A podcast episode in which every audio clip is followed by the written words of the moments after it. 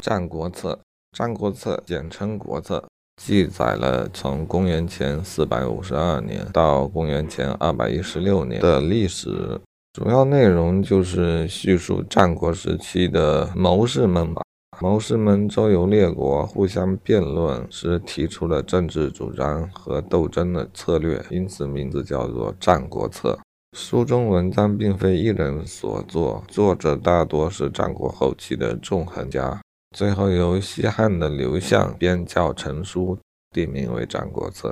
我想读此书的乐趣，可能就在于如何在乱世之中洞察形势，以及如何将自己的真知灼见，采用何种文学技巧来游说当时的当权者。另外，也引发我的思考，就是春秋战国时期是否是因为时局的动荡，还是因为主流思想价值的缺失，会导致其百花齐放、百家争鸣的各种思想的涌现，以及这些思想家们为了推行自己的思想而进行的各种卓有成效的工作。比方说游说呀、讲学啊、著书立说啊，来传播自己的思想，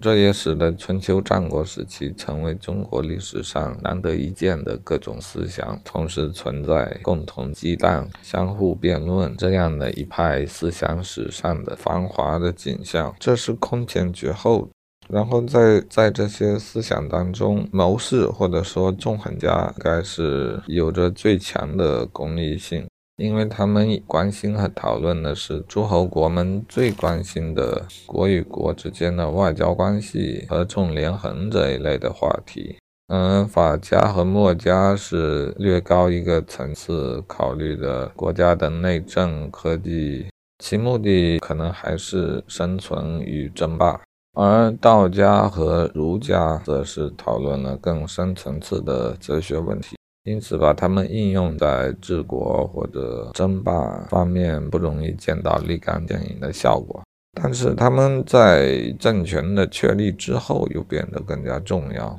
或者说，他们不是宜于打天下，而是宜于治天下，也导致他们在汉朝以及后续的封建专制王朝中，又被提拔为最重要的治国思想和哲学思想。